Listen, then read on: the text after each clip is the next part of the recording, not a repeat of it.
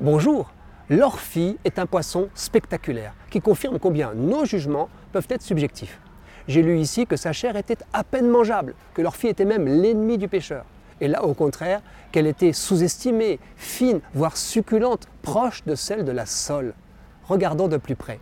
Son allure serpentiforme est si caractéristique que ceux qui verront une orphie ne se tromperont pas, avec son corps cylindrique argenté et surtout son bec osseux, ultra pointu.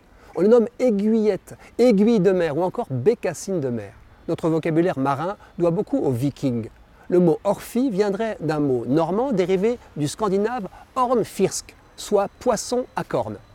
Son rostre a la mandibule inférieure plus longue et bardée de minuscules dents acérées qui lui permettent de saisir ses proies, poissons ou céphalopodes, par le travers. L'orphie approche des côtes pendant la saison chaude et s'en éloigne à l'automne.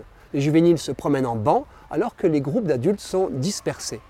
Mais une autre excentricité explique que l'aiguillette rebute, la couleur vert bleuté de son squelette. Quasi phosphorescente, cette teinture qu'on croirait échappée d'un alambic de chimiste s'intensifie à la cuisson.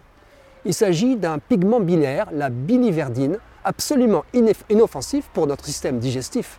Le consommateur pourrait se réjouir d'être ainsi aidé à éliminer les arêtes. C'est tout le contraire instinctivement, le vert fluo nous rebute.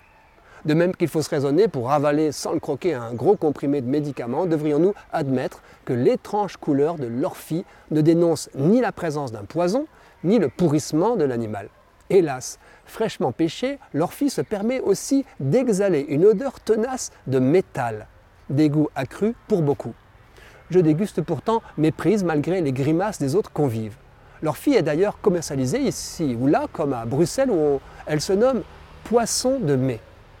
On comprend que leur fille agace les pêcheurs, que sa couleur rebute, car l'animal est vorace. Il se jette sur les appâts et leurres de surface destinés aux bars et autres poissons tenus comme plus nobles, se débattant aussitôt avec tant de vivacité que le fil s'en mêle. Vous imaginez les jurons.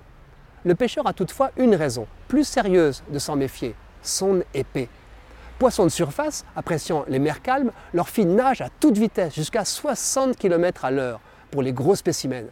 Apparentée aux poissons volants, elle est aussi capable de faire d'impressionnants sauts, par exemple quand elle tente d'échapper au thon, son prédateur, ou veut gober un insecte. Ce poisson flèche acéré peut dépasser le mètre. Les accidents ne sont donc pas si rares.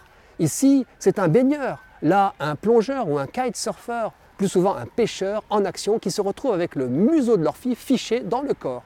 Au pire, c'est déjà arrivé en plein cœur, ou au travers du cou, ou bien dans l'œil. On répertorie des décès, surtout en Asie où l'on pêche à la lampe, ce qui attire des orphies plus grandes que nos deux sous-espèces atlantiques et méditerranéennes. Comme souvent, l'apparence est trompeuse. L'orphie n'est pas dangereuse en bouche, mais dans l'eau ou quand on l'en sort.